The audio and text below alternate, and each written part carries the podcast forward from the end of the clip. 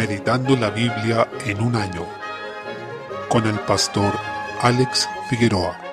Día 20, mes 9. Isaías capítulo 33. Desde el versículo 13 se habla del Señor trayendo juicio, pero también la gloria venidera. La obra de Dios para juicio y salvación debe admirar a los justos y espantar a los impíos. Desde el versículo 14 nos recuerda muchos salmos como el 15 o el 24, en que se pregunta quién morará con el Señor, destacando aquí que es como fuego consumidor y como las llamas eternas. ¿Quién podría morar cerca de él? Solo quien camina en justicia y habla lo recto, el que aborrece la ganancia de violencias, en fin, el que es íntegro y se aparta del mal. Sabemos que la salvación no es por obras, pero claramente aquel que ha sido salvo se va a caracterizar por andar en obediencia a la palabra de Dios, siendo este el carácter de la nación santa que morará con Dios. A estos justos se les da una promesa maravillosa que es que sus ojos verán al Rey en su hermosura. Este debe ser el gran consuelo para nuestras vidas, debe ser lo que nos motive a perseverar en obediencia y fe hasta lo último de nuestros días, que finalmente veremos al Rey lleno de gloria. Desde el versículo 18, la obra de Dios traerá paz permanente a su pueblo, que no será más perturbado por sus enemigos, habitarán seguros y en abundancia. Dice también que el Señor es nuestro juez, legislador y rey, es quien nos salvará, en el versículo 22. Esta es una declaración profundamente política, pero desde luego no es como el mundo la entiende, sino desde la manera única en que la escritura lo hace, una declaración que impacta a todos nosotros como una nación dentro de otra nación. La Iglesia tiene un rey, un legislador y un juez, y a él debemos seguir, a él debemos someternos por completo y proclamarlo en esta condición de soberano universal. Esa debe ser nuestra bandera. Capítulo 34. Nos habla de una convocatoria universal al juicio realizada por el Señor, por lo que están involucradas todas las naciones. Dice que está indignado contra ellas, y que él hará gran mortandad entre las naciones tal como hizo en los días de Noé. El Señor derramará su juicio en el día de su venganza contra aquellos que se han rebelado contra su voluntad, su ser y su reino. Es algo tremendamente serio que no se puede tomar a la ligera, porque además dice que no se apagará ni de día ni de noche el humo del fuego con el que serán asolados. Descripciones como la del versículo 4, que nos hablan de los efectos universales de este juicio en la creación, nos muestran que este juicio temporal a las naciones está anticipando el juicio final. Se describe una destrucción total que será como un gran sacrificio, en el que los pecadores morirán por sus pecados. Por tanto, tomemos en serio a nuestro Dios que es justo, siendo descrito como fuego consumidor y quien derramará su juicio sobre las naciones. Capítulo 35. Desde el versículo 1 hay un contraste con el capítulo anterior, ya que se habla del futuro glorioso del reino de Dios cuando ya se ha establecido. La creación será llena de la gloria y la bendición de Dios. Desde el versículo 3, esto es lo que debe fortalecer a los cansados y afirmar a los que tienen las rodillas debilitadas. Debemos así decir a los de corazón apocado, esforzaos, no temáis, he aquí que vuestro Dios viene con retribución, con pago. Dios mismo vendrá y os salvará, como dice el versículo 4. El pueblo de Dios debe tomar aliento y esperar en el Señor. Él lo restaurará y deshará la obra del pecado. Notemos que la salvación del Señor se mezcla siempre con su juicio a sus enemigos, y como pueblo de Dios se nos llama también a celebrar ese juicio. Es algo que hoy día la cristiandad parece ver con malos ojos, o incluso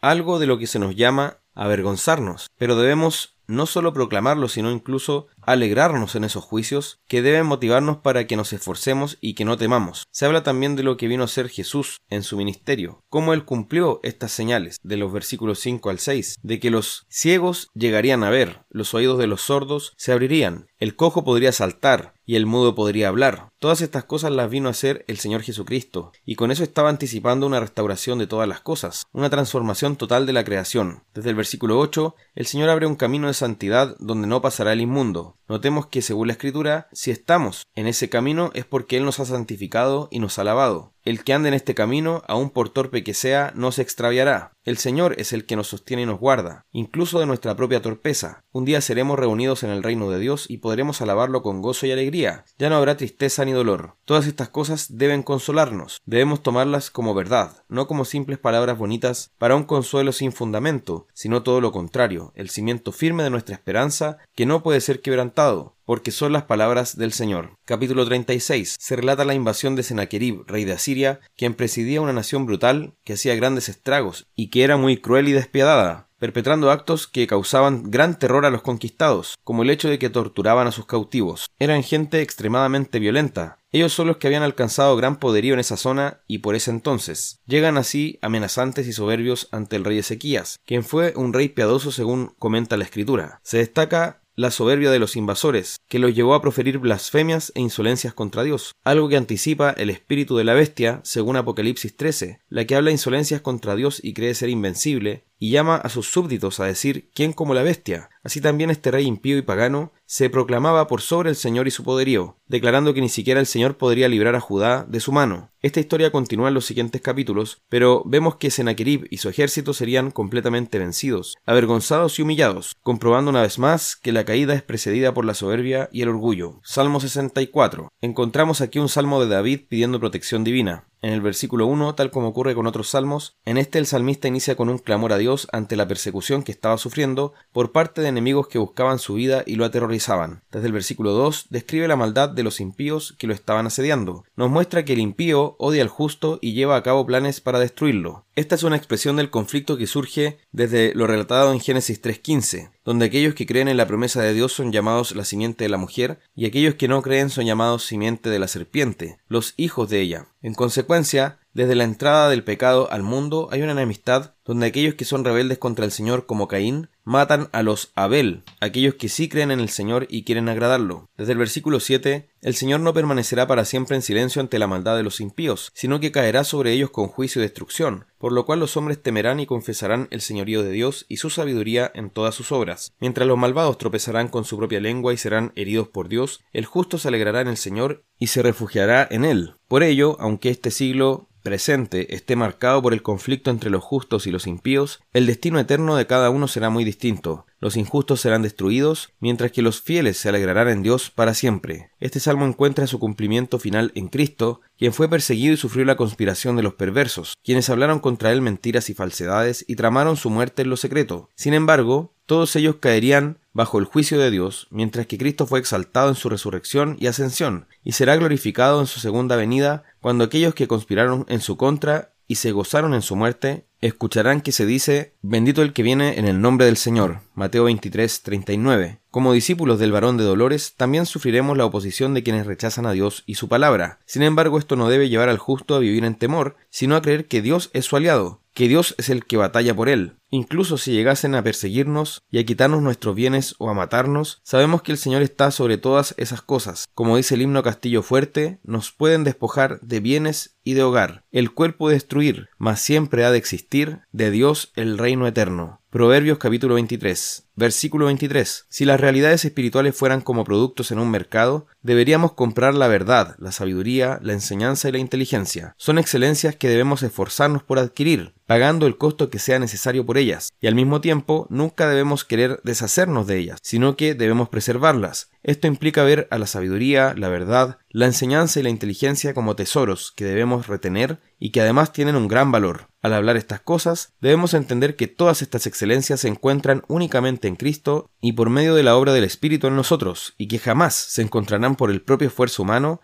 ni en alguna otra fuente que no sea el Señor. Gálatas capítulo 5. Desde el versículo 13, el apóstol continúa desarrollando el argumento de la libertad, habiendo ya establecido que hemos sido justificados por la fe, que somos hijos de la Jerusalén celestial, que no estamos bajo la ley, sino que hemos sido libres de la condenación de ella, y ya se nos ha revelado a Cristo, la simiente, a quien fueron hechas las promesas del pacto de Abraham. Por consiguiente, está concluyendo con aplicaciones prácticas de este argumento sobre la libertad que tenemos en Cristo de la condenación de la ley, pero también de todo el yugo de ella, esas sombras que finalmente eran un tutor hasta que llegara el Mesías. Con esto argumenta contra los judaizantes, quienes son los grandes adversarios del apóstol en esta epístola. Nos dice, a libertad fuisteis llamados, y aclara que esa libertad no es para vivir como queramos, ni para dar rienda suelta a nuestras pasiones, sino para servirnos en amor los unos a los otros. ¿Por qué? Porque esta libertad se basa en que nuestra mente y corazón han sido transformados por el Espíritu Santo. Hemos recibido, como decía en la sección anterior de este capítulo, el Espíritu de su Hijo. Hemos sido transformados y liberados. Por tanto, ¿para qué fuimos librados y transformados? Para servirnos en amor. Porque toda la ley, en esta sola palabra se cumple, amarás a tu prójimo como a ti mismo. A esto realmente es a lo que estamos llamados. Ese es un resumen de la ley cuando se trata de lo que nos ordena respecto de nuestro prójimo, y se fundamenta primeramente en el amor a Dios sobre todas las cosas. En el versículo 16, por eso nos llama a andar en el Espíritu y no satisfacer los deseos de la carne, porque esos deseos de la carne y el del espíritu se oponen en nosotros. Cuando se habla de carne se refiere a la naturaleza de pecado, pues todavía hay presencia de pecado en nosotros, pero ahora está la presencia del espíritu y somos considerados responsables de andar en el espíritu. Eso implica ser sensibles a su voz y su guía, ser gobernados por él, como también nos dice el versículo 16, y no satisfagáis los deseos de la carne, porque cuando hacemos eso, contristamos y apagamos al espíritu. Una traducción más precisa sobre este versículo podría ser de la Biblia de las Américas, que dice Andad por el Espíritu y no cumpliréis el deseo de la carne. Esto nos da el énfasis siguiente. Si andamos por el Espíritu y su poder, el resultado será que no cederemos ante los deseos de nuestra naturaleza de pecado, ni caeremos en sus designios, sino que andaremos en santidad. Desde el versículo 17 menciona ahora las obras de la carne, es decir, la manifestación de esa naturaleza de pecado en nosotros, lo que a su vez es manifiesto o evidente. Hasta los incrédulos podrán reconocer que estas son obras que emanan de una naturaleza de maldad, y esto pueden concluirlo en virtud del sentido de lo bueno y lo malo que Dios ha puesto en nosotros, según Romanos 2, 14 al 15. Se mencionan el adulterio, la fornicación, inmundicias y un listado de pecados que no es exhaustivo, pues no menciona todos los pecados que existen, sino solo nombra tipos de pecados semejantes, algo así como títulos o encabezados, pudiendo incluir muchos más dentro de ellos. Pero lo que debemos ver es que todo lo que manifieste nuestra naturaleza pecaminosa puede ser inscrito acá como obras de la carne. Los que practican tales cosas viviendo en ellas no heredarán el reino de Dios. Esto debemos predicar y exhortar, no rebajando el estándar debido a la perversión de nuestros días. Desde el versículo 22, por otra parte, tenemos el fruto del Espíritu. Notemos que las obras de la carne son muchas, pero hay un solo fruto del Espíritu que involucra el amor, el gozo, la paz, la paciencia, la benignidad, la bondad, la fe, la mansedumbre y la templanza. Contra tales cosas no hay ley, sino lo opuesto, pues este fruto es el cumplimiento de la ley, es el espíritu de la ley y el carácter de Cristo en nosotros. Por eso también tiene que ver con la promesa que hacía Dios en Jeremías capítulo 31, en cuanto a que Él escribiría su ley en nuestros corazones y nos haría andar en obediencia. Por tanto, el espíritu de la ley, esa ética del pueblo de Dios que refleja el carácter de Dios mismo,